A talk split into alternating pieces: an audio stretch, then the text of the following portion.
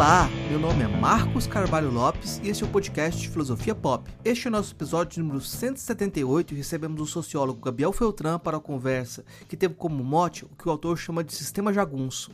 Em termos mais amplos, como a violência foi tomada como política no Brasil contemporâneo. Gabriel de Santos Feltran é professor titular eh, do Instituto de Estudos Políticos de Paris e diretor de pesquisa no Centro Nacional de Pesquisa Científica da França. Autor, entre outros livros, de Irmãos, uma história do PCC, que deu origem ao documentário PCC, O Poder Secreto. O Filosofia Pop é um podcast que aborda a filosofia como parte da cultura. A cada 15 dias, sempre às segundas-feiras, a gente vai estar aqui para continuar essa conversa com vocês. Intercalando com nossos episódios normais, de quando em quando, vamos apresentar entrevistas temáticas especiais. Você pode encontrar mais textos e informações no site filosofiapop.com.br. Temos página no Facebook, Instagram, perfil no Twitter e canal no YouTube. Nosso e-mail é contato@filosofiapop.com.br. Se gosta do conteúdo do podcast, apoie nossa campanha de financiamento coletivo no Catarse. O endereço é catarse.me/filosofia pop. A contribuição mínima que pedimos é de R$ reais mensais. Se não pode contribuir, ajude divulgando, comentando, indicando para amigos. Precisamos dessa força. Vamos então para nossa conversa com Gabriel Feltran sobre sistema jagunço.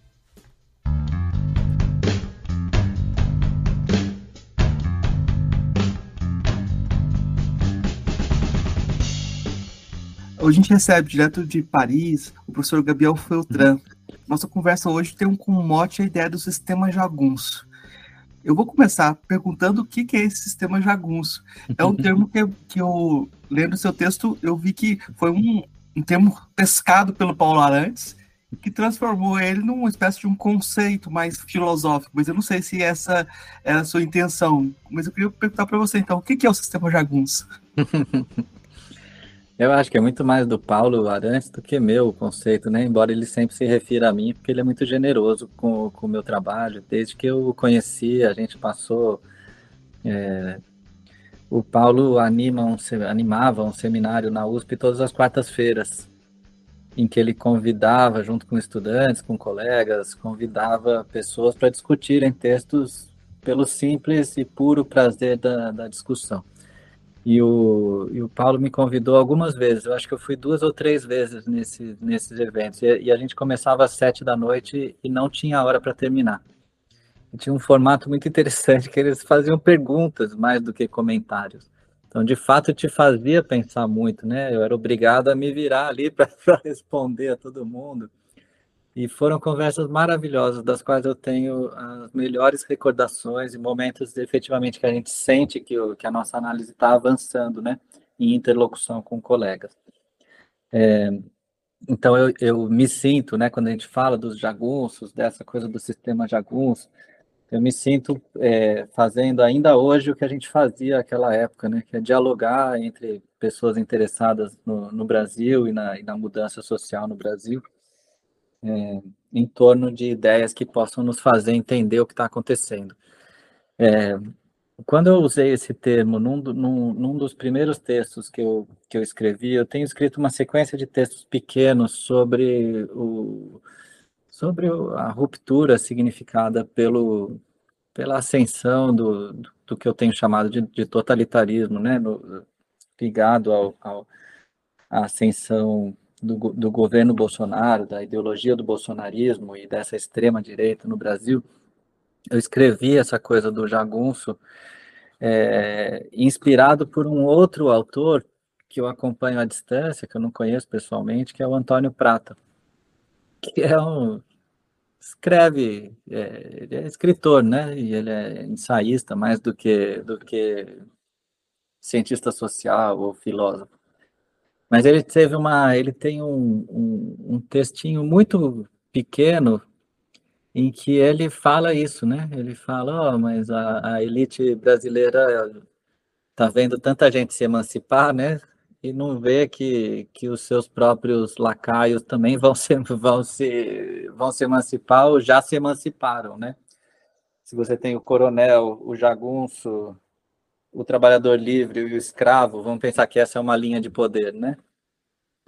Que seria, sei lá, o, o, o, velho regime de, de, de manutenção do poder no campo no Brasil, por exemplo, né? É, bom, e nas cidades de, de, características de sociabilidade ainda rural, etc. É, o jagunço é esse intermediário, né? É esse ser absolutamente desprezível na medida em que ele é tão pobre quanto, quanto o trabalhador livre que ele controla, mas ele não é um aliado de classe desse trabalhador. Ele é um aliado de, da classe dominante, porque ele tem uma expectativa ou uma, um desejo de ser dominante, né? de fazer parte do mundo dominante. Ele acredita que ele vai, é, reproduzindo os valores dominantes, ele vai se tornar um deles. Né? E ele se sente efetivamente diferente do, do, do trabalhador que ele controla e do escravo que ele controla, muitas vezes violentamente, né? Ele se sente um aliado, sobretudo, do dominante, né? Essa figura do jagunço, né? A figura do capataz, a figura do desse desse ator, né? Muito presente do justiceiro, né? Do pé de pato, esse ator que é que faz o serviço sujo para a classe dominante, né? É, eu acho que ela pode, é, essa figura pode ser, como foi para o Antônio Prata no texto dele, como foi no meu, como o Paulo está usando, é, ela pode ser uma, uma metáfora do, do interessante para pensar o conjunto da estrutura social brasileira e o que tem acontecido com ela mais recentemente, né?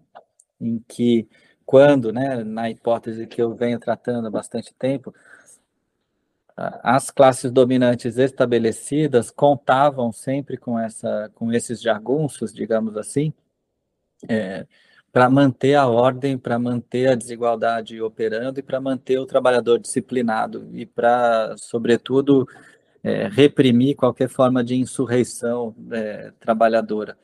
A classe dominante precisa desse jagunço, né? e ela contava com esses jagunços de modo absolutamente subserviente e, e com algumas poucas benesses oferecidas a eles, mas especialmente a promessa de que eles seriam da família, que eles seriam é, pessoas próximas, que eles são amados pelo dominante, é, esses, jagunços estavam né, sob controle. E um pouco a imagem metafórica que a gente está é, trabalhando é que esses jagunços se autonomizaram dessa elite tradicional, dessa elite dominante, dessa elite que achava que estava no poder. E essa autonomização não é simplesmente porque eles quiseram, né? Existe base social para isso, existe base material para isso, né? Eles foram se constituindo como outras elites, eles foram se constituindo como é, grupos relativamente é, estabelecidos, tanto do ponto de vista econômico quanto social, para escaparem né, da dominação mais tradicional e constituírem um outro grupo de poder é, que, quando, que, quando assume posições de poder, ele, ele atua segundo uma outra lógica, né, e não a lógica tradicional dominante, e não, e não se subalterniza mais à lógica é, dominante. Então, se você quer um exemplo bem prático, pensa na figura do Dória e pensa na figura do Bolsonaro. E o que cada um deles representa socialmente, né? O Dória, a elite quatrocentona de São Paulo, né? Boas maneiras, muita educação, extrema internacionalização, todo mundo culturete, né? Muita sofisticação, muito poder econômico associado a isso e uma e uma Estou falando da pessoa do Dória, hein? Estou falando da figura política do Dória, né? O que ele representa, né? É super importante a gente ter isso claro, né? Que e, como também não estou falando da figura pessoal do, do Bolsonaro, estou falando da figura política do Bolsonaro, né? Já o Bolsonaro, o que, que ele representa, né? Ele representa grupos de policiais, subalternos em geral, grupos militares, grupos é, não. Ele não convence os, os, militares de elite, ele convence as bases do, do, do mundo militar, do mundo policial, do mundo dos é, policiais penais, das guardas municipais, ele convence o mundo evangélico popular, ele convence o catolicismo popular, ele convence o, o agro, o trabalhador é, manual, mas também o trabalhador mais qualificado do mundo rural. É, não é a mesma, não é, eles não representam os mesmos grupos sociais. Se você pega o FHC e você pega o Lula, eles não representam os mesmos grupos sociais, mas se você pega o Bolsonaro e o Lula também não né? Porque o Lula também conta, de certa forma, com na sua realpolitik, sempre contou com as elites estabelecidas, intelectuais, universitárias, etc. Né? O Bolsonaro, quando ele se emancipa, ele se emancipa para destruir o mundo universitário, para destruir o mundo da pesquisa, para destruir o mundo do, das relações é, igualitárias entre homens e mulheres que vinham justamente né, da, da desse espaço de reflexão mais sistemática, né? É, o espaço da evidência, ele se insurge contra o INPE, ele se insurge contra o censo, ele se insurge contra... É, quer dizer, é muito claro que tem uma... Mas não só isso, né? É, se insurge contra todos os pilares da democracia, né? A, a, contra a imprensa, contra a ideia de uma imprensa livre, contra a, a ideia de eleições livres, ele faz o suficiente para o possível, né, para destruir a lógica a lógica eleitoral tal como ela, tal como ela existe, é, para destruir as mediações do direito. Ele acredita numa ele comemorava o homicídio cometido pela polícia. Quer dizer, não, não se trata de, do Estado democrático de direito mais, né? Se trata efetivamente da construção de um outro tipo de poder que emana de uma outra parcela da população que não foi democrática, não é democrática, não nunca acreditou na democracia, nunca acreditou, é, até porque sempre conheceu o trabalho sujo que existiu, inclusive no período democrático, né? É, então a figura do jagunço é isso, né? Ela tem a ver com esse processo de, com uma leitura do mundo social que é uma leitura de ruptura e não uma leitura de continuidade, né? Daí fala, ah, não, mas a favela é a nova senzala, as coisas são exatamente iguais como eram antes e etc. E o que a gente está falando, elas não são iguais do que sempre foram. É, não é à toa que toda a direita teve que se aliar com o Lula, porque o Lula era a única pessoa em um país de mais de 200 milhões de pessoas que podia fazer frente eleitoral ao Bolsonaro. A única pessoa, não tem nenhuma outra pessoa no país que podia ter ganhado essa eleição. E ganhou por isso com uma aliança vindo da direita, não, da, não do centro-direito, da direita até a extrema esquerda, todo mundo junto contra essa ideologia é, e os recursos institucionais, econômicos, políticos do que estavam ali representados pelo Bolsonaro, né? E ganhou por isso aqui, né? E perdeu São Paulo, e perdeu Rio de Janeiro, e perdeu Minas Gerais, e perdeu, quer dizer, onde você está em Goiás nem se fala, né? Então, o, o a gente está falando de uma força política enorme. A gente tem o Congresso mais conservador da, da nossa história, né? Democrática. A gente tem um Senado complicado, nós temos a PGR complicada, nós temos né, o judiciário como um reduto de uma extrema direita, grupos militares e grupos policiais muito estruturados, grupos ligados ao, ao controle, não à toa, né? Grupos ligados ao mundo do campo, é, muito, muito radicalizados, né? Do ponto de vista político. Isso está presente no Brasil, né? Grupos religiosos muito ativos politicamente. Quer dizer, todos os elementos para que esse para que esse projeto de poder, né? que a gente está chamando de sistema jagunço se, seja presente durante muito tempo, né? Durante muito tempo na nossa história. Eu acho que é, tem um elemento muito forte de complementaridade uh, entre várias posições que fazem, fazem parte desse sistema jagunço. Estou pensando aqui, porque quando você fala do Bolsonaro, uh, para quem está ouvindo, uh, a gente tem sempre a ideia de que tem uma, é uma representação das polícias, mas ela ele traz para o palco público aquele jogo, o que você descreve como a política como violência, né? Mas essa, esse, esse elemento da política como violência está na, na, na, no PCC também, está em grupos, é, grupos é, do, do, crime claro. organizado também, né? Então é como se você tivesse esse sistema jagunço abrange mais coisas, mais sistemas é, normativos, né? Aí eu acho interessante que você coloca lá que coloca elementos do que seriam a lei, né? Como uh, lei, representação, pluralismo, constituição, razão comunicativa, sendo substituídos por honra masculina, identidade, irmandade, evangelho, violência crua, no seu artigo A Política como Violência. Mas é, é bem interessante que os primeiros elementos são só promessas que nunca se efetivaram para todo mundo. Exato. E os, e os segundos surgem como muito mais substanciais, né? Sim. Então é como se todo mundo uh, que a virtude é difícil, né?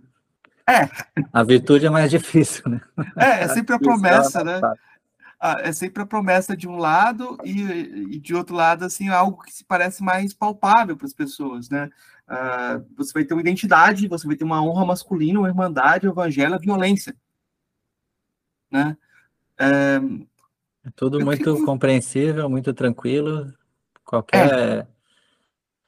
Qualquer pessoa entende do que você está falando, né? E quando é. fala democracia, parece uma coisa tão abstrata e longínqua e distante. E, e aí você cola a imagem do que é democrático com, com o que é perverso, né? E a pessoa já não sabe muito bem o que é democracia, aí vê que democracia significa que meu filho pode ser trans, que, que a. Que a etc, etc, etc, né? Que, que a gente vai, não vai mais ter a ordem estabelecida entre homem e mulher, entre branco e preto, entre é, rico e pobre, entre, sabe, muitas coisas que são muito bem estabelecidas, de repente mudariam se a gente Sim. fosse por esse caminho da virtude. Ah, melhor a gente ir pelo caminho que, além de tudo, é dito como o caminho de Deus, né? Sim, é, eu acho que tem uma linha que é uma linha que divide e que você mostra que ela perpassa toda a sociedade. Acho que depois a gente pode destacar esse elemento. Mas eu vou te dar um exemplo aqui uh, que eu, você lendo seu texto, eu fiquei pensando nele. Eu trabalhava na Universidade de Integração da Lusofonia Afro-Brasileira, na Unilab. Unila, e, Unilab. É, isso, eu, morava, eu trabalhava na Universidade da Bahia, e metade dos estudantes são de países lusófonos. Uma parte veio de Guiné-Bissau, uh, mas tem de Moçambique, Angola, São Tomé e Príncipe, Cabo Verde, né? E lá eu montei um grupo de hip hop com os estudantes, e que tinham experiência de hip hop nos seus países. Uh, era muito curioso, porque os, os rappers de Guiné-Bissau, eles eram universitários já. Então, eles, eles sabiam do, do, do, desse espaço universitário como o espaço do rapper, né? E os rappers de Angola já, já viam uma oposição entre esses mundos. E os brasileiros, então, falavam, não, você tá... Fazer, fazer isso é uma, a grande heresia, isso não é possível de fazer, né?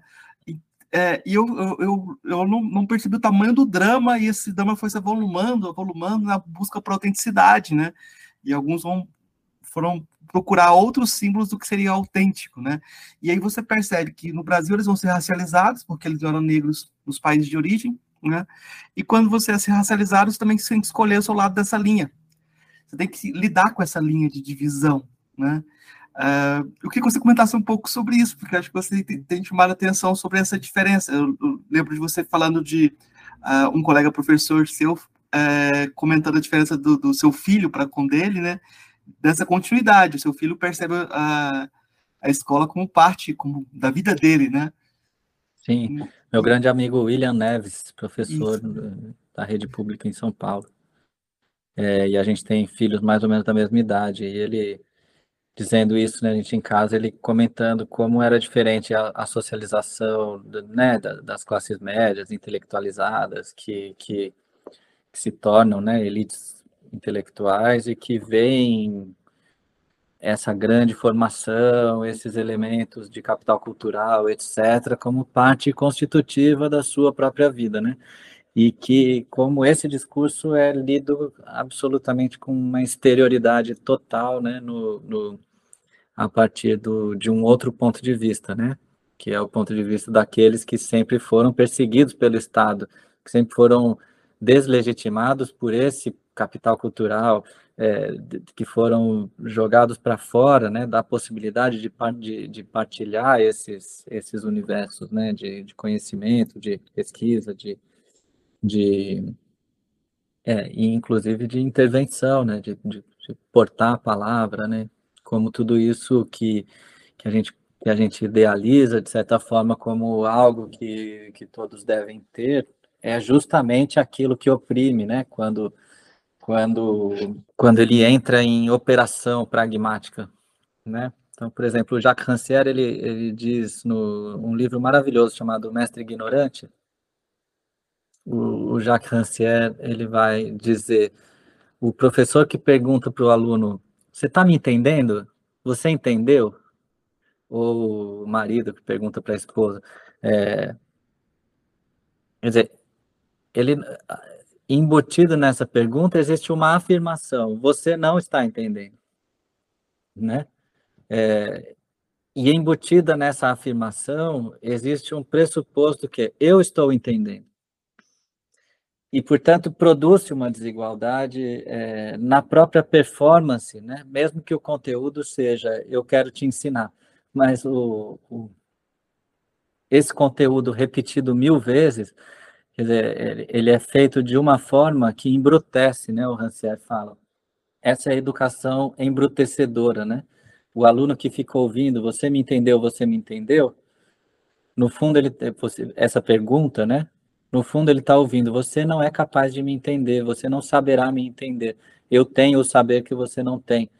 É, é uma forma, é, ele chama da razão explicadora, né? É, a razão explicadora ela, ela oprime.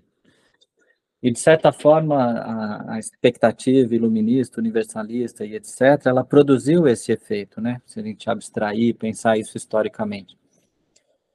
E a nossa fala é, pretensamente democrática, universitária, ela produziu o efeito de dizer: esses caras são arrogantes, eles acham que eles sabem, eles acham que eles podem nos explicar. E isso, ao longo do tempo, vai produzindo ódio, né? Que é esse ódio que a gente vê manifesto no Brasil, no anti-intelectualismo, nessa, nesse recalque gigantesco, né? De todos aqueles que não podiam manifestar suas posições porque não se sentiam aptos para isso, e de repente podem, porque tem o WhatsApp, porque, porque tem o grupo da família, e aí eles são bombardeados por um monte de, de informações sobre todos os assuntos, eles ficam meio perdidos, mas eles se sentem absolutamente é, municiados, né, para fazer intervenções. Isso tudo está acontecendo, né? A gente tem culpa nisso, né? Esse nosso jeito de, de ser pretensamente explicador também produz reações, né? Parte da, da, da emancipação jagunça vem disso, né?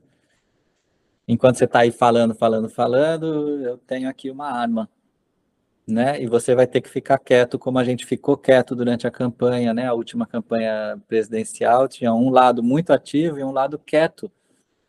E esse lado quieto ganhou a eleição. Esse lado estava escondido. Por que, que ele estava escondido? Porque estava com medo. Mas não estava com medo de debater ideias, estava com medo de, de tomar um tiro, de ter o vidro do carro quebrado, de é, era medo de violência. Quando a gente fala de rebaixar a política à violência, é disso que a gente está falando. Por que, que muitas cidades brasileiras, a militância de esquerda, ou mesmo a militância democrática, não, não fez campanha? Não teve na rua, não expunha suas opiniões, porque tinha medo, tinha medo de violência, né? Eu não colo um adesivo no, na, na minha janela, não penduro uma bandeira na minha janela, não saio com uma camiseta do meu, do meu candidato, do meu partido, porque eu tenho medo da represália que eu posso ter. Enquanto o outro lado não tinha medo, porque tinha os meios da violência, né? Com eles. Então esse tipo de esse tipo de processo que o que desloca, né? Esse espaço da razão argumentativa Habermasiana para o espaço propriamente do confronto físico, do confronto violento. Né? E a gente está vivendo esse deslocamento, né? primeiro nas periferias, depois no, no, no, no centro do espectro político. Né? Talvez até como forma de reivindicação. Acho interessante o destaque que você dá da forma como o PCC, ah, nas últimas manifestações que eles fizeram, sincronizadas em várias cidades, uh, com reivindicações políticas explícitas, tinha uma forma da violência também, mas o próprio, até a própria tentativa de golpe do 8 de janeiro, até que ponto as imagens de violência ali espelhavam os sonhos da esquerda de destruir algumas, alguns símbolos, uh, por exemplo, da democracia racial, uh, alguns símbolos de poder que, que, a esquerda considera que estão, não são efetivos, né? Claro, é, é, mas é disso que a gente está falando, né? Quando a gente está falando que houve um grande deslocamento, que a gente não está falando de uma mudança de governo quando entra o Bolsonaro, mas que a gente está falando de, uma, de um deslocamento gigantesco na forma de pensar a própria é, política e o, e, o, e o papel do Estado na política. É disso que a gente está dizendo. Você tem um, um primeiro momento em que existe uma ordem relativa, relativamente compartilhada entre os atores políticos, e essa ordem relativamente compartilhada entre os atores políticos está sendo disputada. Você tem de um lado o PT, do outro lado o PSDB, e a gente tem 20 anos de disputa PT, PSDB, uma centro-esquerda com uma centro-direita, é, e, uma, e uma, uma consolidação de alguns padrões do que, que é a ordem política né, de como se, como se age na ordem política. É, ordem que a gente considerava extremamente insuficiente do ponto de vista democrático, porque ela tinha uma fronteira muito clara. Meu primeiro livro chama, meu segundo livro chama é, Fronteiras de Tensão, não, não à toa, a gente está falando dessas fronteiras que já existiam quando a gente tinha uma ordem política relativamente estabilizada em torno da democracia institucional mas que sustentava uma guerra nas, nas periferias. Ou seja, a ideia era: existe uma, uma parte da sociedade que consegue viver democraticamente, né? sobretudo a parte elites, classe média, é, grupos, é, digamos, remediados, é, maioria brancos, mas não, não apenas, é, e a gente quer fazer isso se expandir para as periferias, né? Esse era o sonho, né? Tá faltando chegar lá. A gente já tem os marcos constitucionais, já tem os marcos é, é, de civilização necessários para dizer todo mundo tem que ter saneamento, todo mundo tem que ter segurança, todo mundo tem que ter educação. A gente não tinha isso estabelecido, né? Durante o período da, da ditadura. É, um projeto chamado Toda Criança na Escola é dos anos 90 no Brasil. Então a gente está falando assim de um país que, quando eu era criança, eu tenho 47 anos, quando eu era criança nos anos 80, nos anos 90, o índice de, de, de analfabetismo era gigantesco. A gente no ponto de ônibus tinha que ler o, o, o, o ônibus para a senhorinha é, do lado, que era muito comum que as pessoas sem é, trabalhadores manuais, etc., não tivessem acesso à escola, né? Tinha muita criança que não tinha documento quando eu era criança. Os processos, o, a, os elementos mínimos, né, de uma de, de, construção de cidadania, de direitos, são muito recentes no Brasil. São é, o próprio direito à saúde não era garantido até 88, é, até a Constituição. A gente tinha um sistema escolar extremamente restrito né? Nos anos 70 você ainda tinha 2% da mão de obra com, qualificada com, com universidade. É, quer dizer, você tem um, um espaço extremamente restrito, controlado, né, de, de ordem estatal garantida.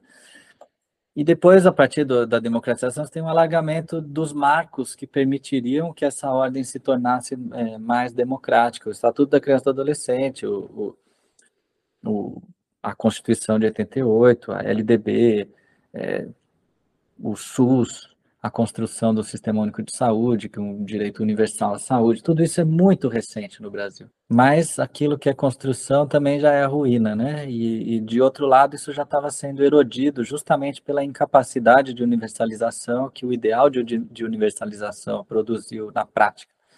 Teve um monte de gente que não coube nos direitos e que não vai ficar esperando eternamente, né?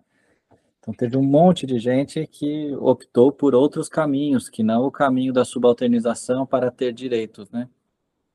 Então, uns foram para o empreendedorismo, largaram mão de qualquer sindicato, partido, outros largaram mão da religião católica e foram empreender no mercado religioso, é, outros foram é, para o mundo do crime, outros foram para a informalidade, outros foram para fora do Brasil, né? Morando fora do Brasil, a gente entende também tem uma diáspora brasileira de, de diferentes, é, de diferentes classes sociais, é, diferentes grupos. Então, é um país em que a gente não, não, não sentiu nunca, né? Que assim, olha, efetivamente o, a coletividade, a, a unidade do país me ajuda, ela quer que eu dê certo. Eu estou tendo suporte dessa comunidade nacional, dessa coletividade, dessa nação para dar certo. Eu olho para o lado e vejo um co-cidadão, eu olho para o lado e vejo alguém que está junto comigo e que está me apoiando, e quando eu olho para o meu governante, eu vejo alguém que me representa, e quando eu olho para o nosso Estado, eu vejo um Estado que vai me oferecer condições de, de melhorar de vida, de, de, de dar uma educação melhor para o meu filho. A gente nunca sentiu isso, né? mesmo nas classes médias. O Estado brasileiro sempre foi apropriado por uma elite muito específica, né? Então, o Jaguns queria fazer parte, mas não conseguiu. A classe média queria fazer parte, mas não conseguiu. Você imagina o pobre, imagina o periférico. Não deu, né? Aí, como não deu, viram, sabe-se quem puder, né? Se eu conseguir individualmente, mesmo que eu não consiga como grupo, se eu não conseguir, se eu conseguir individualmente, mesmo que eu não consiga como classe, eu pego, porque não, não tem para todo mundo, né? Então, produz uma escassez gigantesca, o que permite que depois você fique selecionando, né, os que vão fazer parte, né. Você vê os nossos colegas é, tirando selfie no, no, o cara vira, sei lá, profissional de algum tema específico do, do governo, e em vez da gente ver o Twitter da pessoa falando, olha, mano, tô aqui, uma decisão difícil, importante para o país, etc., e que a gente está querendo negociar com toda a sociedade, porque é importante construir uma hegemonia. A gente sabe que tem muita oposição à nossa ideia, mas a gente está construindo aqui um consenso, etc. Não, as pessoas estão todas tirando selfie enquanto dá tempo, porque daqui a pouco não vão estar tá lá mais, entendeu? Você percebe que não tem uma, não tem uma, uma lógica de coesão, tem uma lógica de, olha, agora é nós, é a nossa vez, depois vem outro, agora é a nossa vez, agora vem a nossa vez. E essas partes que cada um tem a sua vez, né, de usufruir das benesses do governo, é, essa, essas partes, elas não, não compõem um todo coeso que permita uma sociedade que, que, que, que, que seja chamada como tal, né? O que a gente vê é conflito. A, a minha diarista, eu comentei com ela sobre como o exército desviou dinheiro da Covid-19, comprou picanha, ela ficou querendo comer picanha, sabe? Interessante, né? Tipo. É, é isso, né? Se eles podem, por que, que eu não posso? Eu tô aqui trabalhando, me matando, e os caras estão comendo picanha, então eu vou tentar arrumar um jeito de comer picanha. É, a investigação é, é, é como se uh, se eu tivesse lá, eu faria também. Então, o problema é que você não está lá, você está criticando porque você não pode pegar. Então, é tudo produção de inveja, né? Não é produção de razão comunicativa, como você disse, né? E é não, muito não. curioso, assim, que uh, durante uh, os últimos seis anos o pessoal fala assim, não, não se manifeste os grupos populares não se manifeste porque quem está no poder é inimigo. Agora, não se manifeste porque quem está tá no poder é amigo. Então, fica tudo... Então, mas é, é, você vê, a crise é de muitas ordens, né? Sim. De muitas sim. ordens. Mas tem um aspecto que é, que é curioso, que eu, eu, vou pensar aqui em complementaridade, que eu conversei com o Luiz Eduardo Soares é, no último episódio, e a gente estava falando, ele fala da continuidade da segurança pública, que a Constituição não, não transformou segurança pública. Falaram assim, você pode mexer com, com o resto tudo, mas aqui vocês não vão mexer.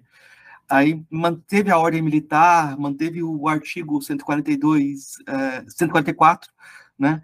E ali estava a arquitetura institucional uh, da segurança pública, de certa forma, preservada no jogo, né? Uh, e aí se eu estou pensando aqui como esse artigo seu Política como Violência dialoga com o seu trabalho com, sobre o PCC, né? Como lá você mostra como o PCC surge como construção da política, né? A construção da política contra a violência provocada pelo Estado no sistema, é, no sistema prisional, né? Aí o PCC se organiza como, ó, vamos gestar essa violência aqui para que a gente né? É como quase, quase robesiana a narrativa, é, e depois ela até dá um passo para além do Hobbes, que quando você fala assim das disputas sobre, em relação à ideia de igualdade, né? Vamos dar um passo além que a gente precisa um, você vê, é, você vê ali. Foram etapas, né? Sim, sim, sim. Eu acho, eu achei muito interessante como ali você pode fazer uma genealogia de um tipo de construção de política em relação a esse sistema, né? E uma das coisas que você chama atenção é, em relação ao sistema de segurança pública atual, é, como ele está hoje, é que ele não resolve é, as situações uh, de violência, né? Os assassinatos não são é, ao contrário, na verdade, eles varrem para debaixo do tapete, muitas vezes é subnotificado porque você não, não, não reconhece o espaço da, das delegacias como um espaço legítimo de, de, de que algo vai acontecer. É, de reivindicar direitos, né? Alguém enquanto... Brasil, por exemplo, tem alguém no Brasil que se tiver um celular roubado no meio da rua, vai acreditar que a polícia vai trazer o celular de volta? Tem alguém no Brasil que, que sei lá, vê uma, uma uma situação de violência e considera que a polícia é, uma, é um bom mediador para aquela, aquela situação. Né? É incrível isso. Né? A gente nem é... conta com isso mais. Sim, Se sim. Seu carro roubado, você acredita que a polícia vai trazer o seu carro de volta? Não, aqui eu, eu, moro numa vila, né? Uma vila que era muito pequena na década de 90, mas foi crescendo, mas as pessoas da vila estão aqui. E o pessoal da vila sabe quem é da vila. E, e eu, quando eu mudei para cá, o marido da minha sogra falou assim: vou passear com você na rua para que o pessoal veja você, para que você tenha segurança. Aí, tipo, todo mundo que é do movimento, todo mundo que está ligado a alguma coisa vai me ver e eu vou ter alguma. A segurança vai estar garantida por esse reconhecer-se, né? Claro. E se, se, alguma coisa acontecer, já sabem que você é, é meu amigo aqui, é que a gente tem essa garantia de que a gente está morando nesse espaço aqui. Então, é um essa é a privado, né? Não é um laço público. É, é. é é bem, é bem marcante. É uma segurança comunitária, não é uma segurança pública, né? É, eu não diria nem que talvez a gente tenha um problema até de falar assim, como isso é segurança, né? Porque que, quem está garantindo, né? É meio. Um, aí entra, vou usar outra Se ela for garantida, eu se ela for garantida, de fato, se você tiver estabilidade nessa, nessa ordem, ela tinha que ser estatizada se a gente quisesse construir uma segurança pública. É isso que muitos países fizeram, estatizar as suas seguranças comunitárias como segurança pública em algum momento, produzindo um consenso, uma ordem de que o Estado seria o lugar que garantiria mais segurança, inclusive para essas forças, que não seriam combatidas pelas forças vizinhas etc. Que todas trabalhariam na mesma lógica. Paz entre nós, né? E guerra para fora. Exatamente o que o PCC sempre propôs, né? Paz entre os ladrões guerra contra o sistema. Então, são movimentos políticos, né, que a gente pode ver em larga escala ou em pequena escala. são uh, político, políticos porque movimentos de organização do poder e da violência, organização da produção da ordem, administração de quem é apto ou não, quem é legítimo ou não a nos representar para garantir alguma ordem, né? Então, é, são movimentos que, que são muito recorrentes na história, né?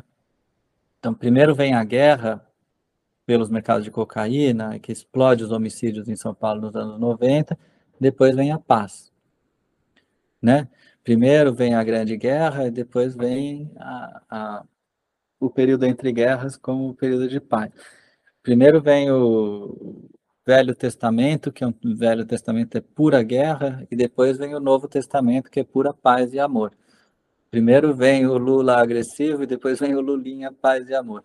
Primeiro vem o PCC que corta a cabeça e joga a bola com a cabeça das pessoas, e depois vem o PCC que é igualdade, todo mundo é, tem o direito à palavra, e se quiser ter razão, tem que ter razões, né? Então, tem um, é um movimento de construção. É, a gente está falando de movimentos de construção da ordem. Na esfera nacional, de modo geral, a gente tinha as forças violentas, né, as forças de disposição da violência, sob controle. Então, até o surgimento dessas novas forças armadas, né, desses novos grupos armados, as elites podiam controlar a violência de modo legal e ilegal. Então pensa na figura do jagunço como uma figura que é o, o implementador da violência, da violência que favorece as elites, né? Então, o coronel não está feliz com alguma pessoa, ele não vai lá e mata ele mesmo, ele chama o jagunço e o jagunço faz o serviço sujo, né? Se o, digamos, quem representa, né, as elites estabelecidas precisa da violência, ele podia chamar o justiceiro em São Paulo, no Rio de Janeiro.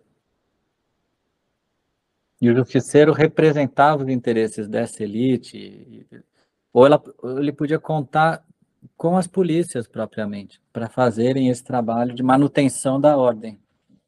Ordem essa extremamente desigual, né? O que aconteceu em um dado momento foi que os mercados ilegais injetaram muito dinheiro naquele que era perseguido, naquele que era morto.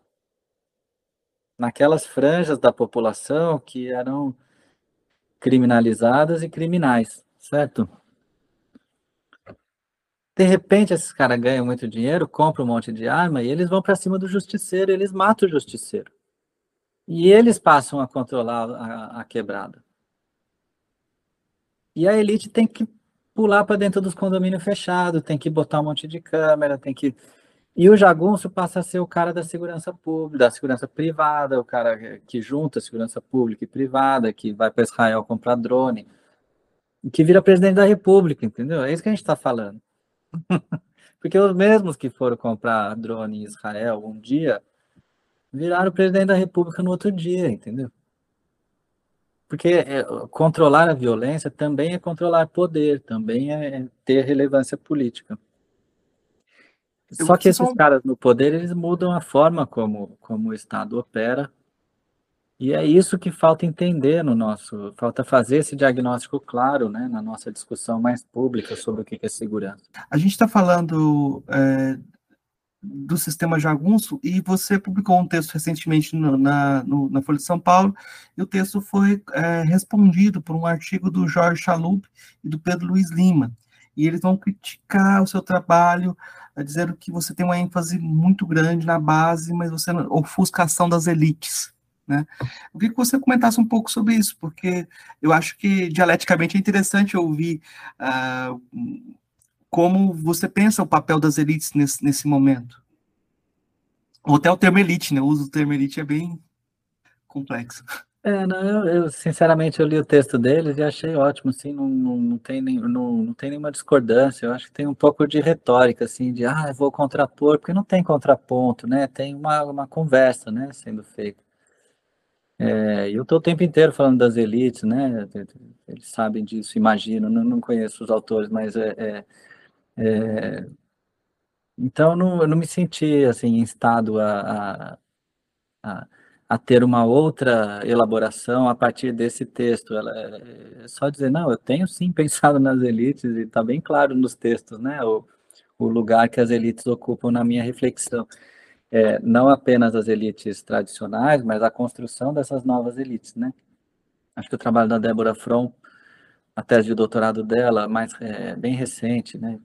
sobre a indústria da proteção vai justamente discutir essa, essa, a construção de elites novas, né, a partir desse universo é, ao mesmo tempo popular e extremamente rico, né, que é o espaço né, da, da indústria da proteção, seja a proteção via seguros, pirata, vira, seja a proteção financiarizada, via previdências das mais diversas populares, tipo faraó dos bitcoins, é, seja a proteção propriamente da segurança pública e essas empresas de análise de risco e etc. Então, me parece que está contemplado, né? No, eu não, não, eu não, não me senti em estado a adicionar uma dimensão na reflexão, nem nada disso. Acho que é. Mas eu fico feliz de ter debate. acho é, muito bom que, que eu... tenha debate. Sim, eu acho que é interessante que tenha contrapontos. É. Eu pensei dialeticamente, eles enfatizaram hum. outro espaço, né? Você tem falado como uh, o bolsonarismo não pode ser explicado em termos de classe. Isso é um ponto, né? É, você tem uma outra lógica que perpassa a sociedade em, em cortes um, um, pouco estranhos para a gente, né? Sim, sim. E, aí, e até o corte de Goiás, assim, eu, eu, essa região que você já morou, né?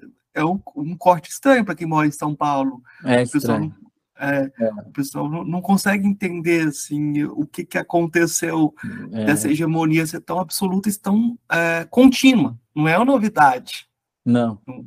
Não é uma novidade. Você vê, né? Era um, digamos, se você pensar na nossa desigualdade territorial, é, Goiás, Mato Grosso não eram, não eram ou, ou Rondônia ou não eram lugares é, proeminentes na disputa política do Brasil, nem nunca foram. Hoje são, né? Eles eram esses lugares intermediários, exatamente, né? Entre um tipo de dominação que se queria moderna e um tipo de dominação que era é, considerada arcaica. De repente, como o Chico de Oliveira falava lá atrás, né? A vanguarda do atraso, o atraso da vanguarda, né? Agora, aquilo que era atrasado se tornou vanguarda, né? Goiás, Mato Grosso, Tocantins. Era, era o que a gente, de maneira hiper é, elitista e preconceituosa sempre considerou como atraso, né? E agora é o que é considerado a vanguarda do, do desenvolvimento, do agro, do, da commodity, do, é, e a polícia de, de Goiás, que é uma polícia extremamente violenta e letal, é considerada uma referência. É, a, a, as escolas militares de Goiás são consideradas uma solução. Você vê que as coisas são coerentes, né, do ponto de vista analítico. Era esse esse grupo que era o, o jagunço, hoje ele é considerado vanguarda. E aquilo que era considerado a nossa vanguarda, que era o Rio de Janeiro de Ipanema dos anos 60, ou a São Paulo do, do, do, do progresso industrial, é, são consideradas decadentes o, o, jovem culturete de São Paulo, que adora cinema e discutir cinema, hoje ele é um chato. Ele não é alguém que a gente tem que escutar porque tem ideias interessantes. E o bicho bruto do, do Goiás é a reação a todo esse monte de frescura, de, de não sei. Você entende o que a gente está falando? É tudo meio coerente, né? Pode falar um você entende, mas eu entendi. Boa. Não, mas por conta desse entende, eu vou fazer uma pergunta também. Outra pergunta. Eu ganhei um jeito de outra pergunta. Que é justamente a. a como eu trabalhei com hip hop, eu peguei esse trabalho e fiquei pensando no lugar que o Racionais ocupa dessa. dessa o hip hop é o primeiro movimento que é, fala não para convergência, é, vamos dizer assim, um, de construção de comunidade na periferia. Uh, o, o, hip hop é o primeiro que critica a própria, a, a, própria comunidade, ele, ele critica a própria sociabilidade que está sendo construída ali, ele traz essa violência como marca forte, né? Mas aí você traz um, um, um, uma convergência do discurso ali entre o PCC e o discurso inicial do Racionais, porque o Racionais tem várias, várias fases de discurso, né? É um grupo social igual, igual, idêntico, né? De onde vem é. o PCC? Vem do fundão da, da favela. De onde vem Racionais? Do mesmo lugar, cara. Né? Ah. E, e, o discurso é, é muito similar, né? Então, Descansa então, o seu gatilho, né? Paz entre nós e vamos para cima. Minha palavra vale um tiro, eu tenho muita munição. O rap vai levando essa, esse mesmo impulso violento, agressivo, é, extremamente crítico, radicalmente é, potente para o plano das ideias, da música, da cultura, da arte, né? E enquanto isso vai ter outras pessoas levando isso para o plano pragmático da disputa de território, para o plano da disputa armada, né? Sim. E, e, e para cima do justiceiro. É exatamente o mesmo grupo social, não vem de outro lugar. Porque Sim. o rap não vem da elite da quebrada. Eu, né? Eu... Vem do fundão da, da favela. Racionais e sabotagem é isso. Sim, né? sim. Não vem fiquei... do, do, do, do, pessoal que que estava no sindicato, que estava no partido, vem em oposição a isso, né? Uhum. Ainda que se nutra, claro, da discussão, é claro que, o, que a passagem né, de, de integrantes por, por outros debates políticos, inclusive na universidade, é muito importante, mas ele nasce representando um outro lugar, né? E o PCC, idem, idem, né? Um, um impulso sublime, assim, é, que acaba sendo difuso e que não entra no jogo de pedido da razão porque não tem esse espaço. Né? E aí depois o discurso vai até se complexificando, mas ele perde a força de engajamento. Estou dizendo o discurso do Racionais, mas estou pensando em outro aspecto também. Claro. Porque eu acho que tem um aspecto convergente entre esse pelo certo e o faça a coisa certa do Sérgio Moro. então, tem as, o Castoriades Castoriadis discutiu o, o instituinte e o instituído há bastante tempo, né? A força de algo que quebra efetivamente os, os as bases, né, os pressupostos que estão estabelecidos e produz algo radicalmente novo e que transforma o, o que era o que era ordem em, em algo ultrapassado, né? Então isso é o instituinte, né? os racionais dos anos 90, do começo dos anos 2000, é, são os racionais que estão quebrando uma, uma, uma tradição inteira de, de pensar o, o, conflito, a desigualdade, a violência brasileira, mas também a história do Brasil e, e o, e o modo de, de, de, definir quem são os atores aptos a dizer, quem não, quem não são. Então, se o Caetano Veloso um pouco antes podia dizer, olha, o, o massacre do Carandiru, 111 presos indefesos, né? E quando o Diário de Detento nasce, é uma outra coisa, não é 111 presos indefesos, né? É, e é muito mais crítico do que essa fala, e essa fala vem de um outro lugar. Então, isso é uma coisa. O Racionais de 2015, do Cores e Valores, é outra coisa. São artistas estabelecidos, extremamente institu instituídos e não instituintes, né? E vão ter outras instituições é, que, infelizmente, no nosso caso, não foram tão progressistas, né? Mas a politização das polícias, a, a imensa politização do, do, mundo religioso, sobretudo pentecostal, é, a, a própria emancipação dos jagunços relacionada a essas duas anteriores. Quer dizer, isso, isso foi o instituinte do, dos anos 2010, né? Não foi mais os racionais, como não foi o, mais o PT, que foi nos anos 80, como não foi mais o, né, os atores que, que marcaram a sua, a sua época, a sua geração, né? Partir para as três perguntinhas. A primeira que eu faço para todos os convidados é: o que é filosofia?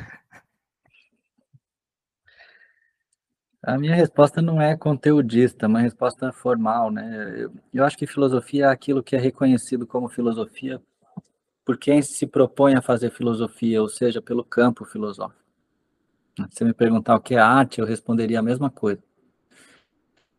Né? Então, vou te dar um exemplo. Eu tenho aqui uma caixinha, né? E ela abre e fecha.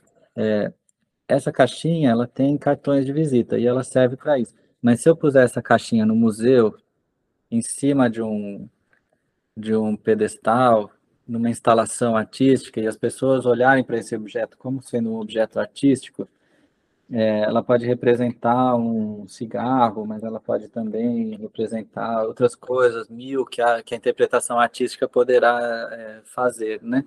É, o, o, o, contexto interessa demais e o campo interessa demais para dar significado à, à coisa em si.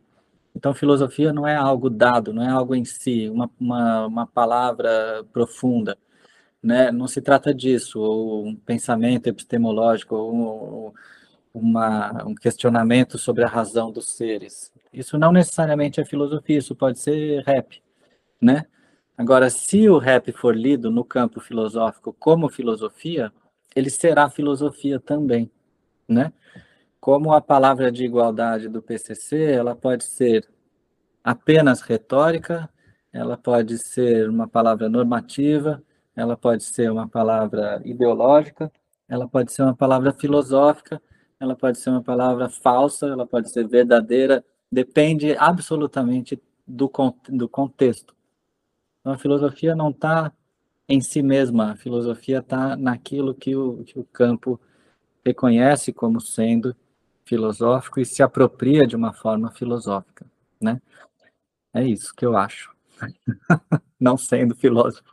Ah, agora vou complicar, porque eu vou te perguntar é, das filósofas, o filósofo que você conheceu pessoalmente, qual foi o que mais lhe impressionou? Diria que o Jacques Rancière foi uma, um, um, alguém da filosofia que marcou profundamente a minha reflexão e que pessoalmente cheguei a conhecer, não sou próximo, mas tenho a impressão de que ele é exatamente o que eu esperava que ele fosse.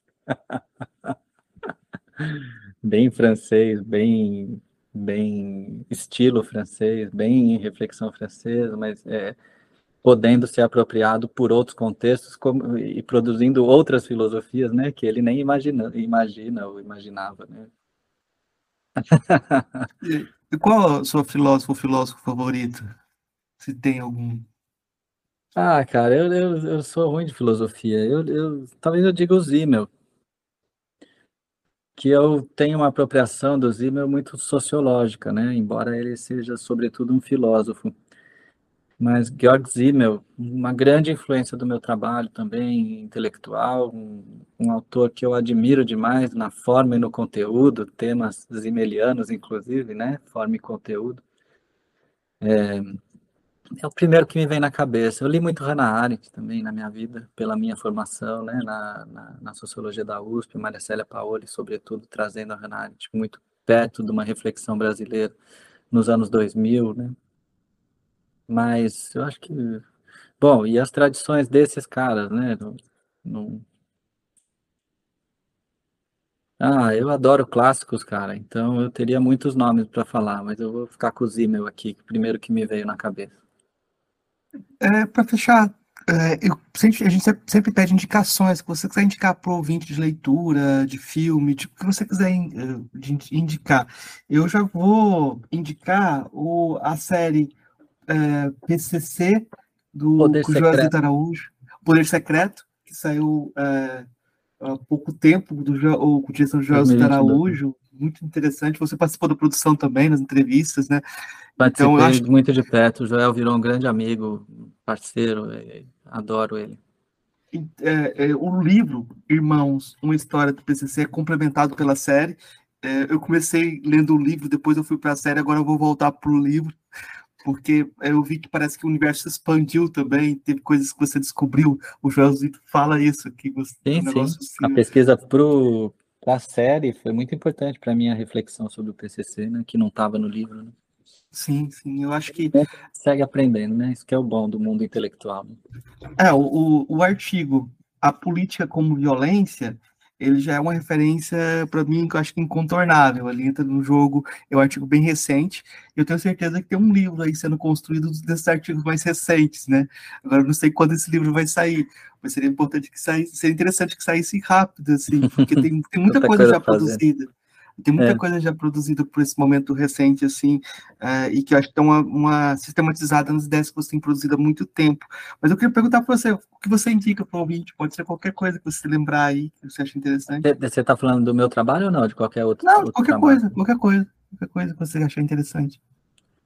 Acho que tem coisas interessantíssimas sendo feitas no Brasil hoje. Falar de coisas brasileiras, né? Porque eu estou no exterior, então estou tendo muitas referências de, de outros lugares também. Mas falar das referências brasileiras. É, acho que o que está sendo produzido pelo GENI da UF, Grupo de Estudos dos Novos Ilegalismos da UF, é, é interessantíssimo, porque ele tem informe e conteúdo também, né?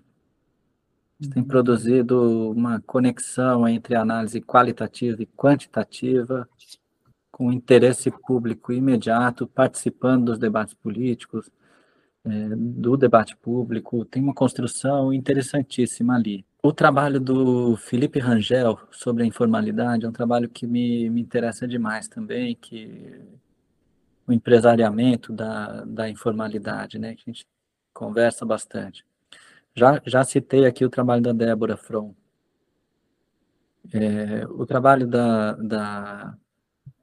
Teve uma tese de mestrado que eu, que eu orientei, do Simon Rara, sobre a justiça nas facções criminais, que eu acho um trabalho primoroso. O, o, a discussão sobre homicídios no Brasil, que é feita pela Thalia Marques, que também defendeu seu trabalho recentemente, é muito inspiradora para mim também. O,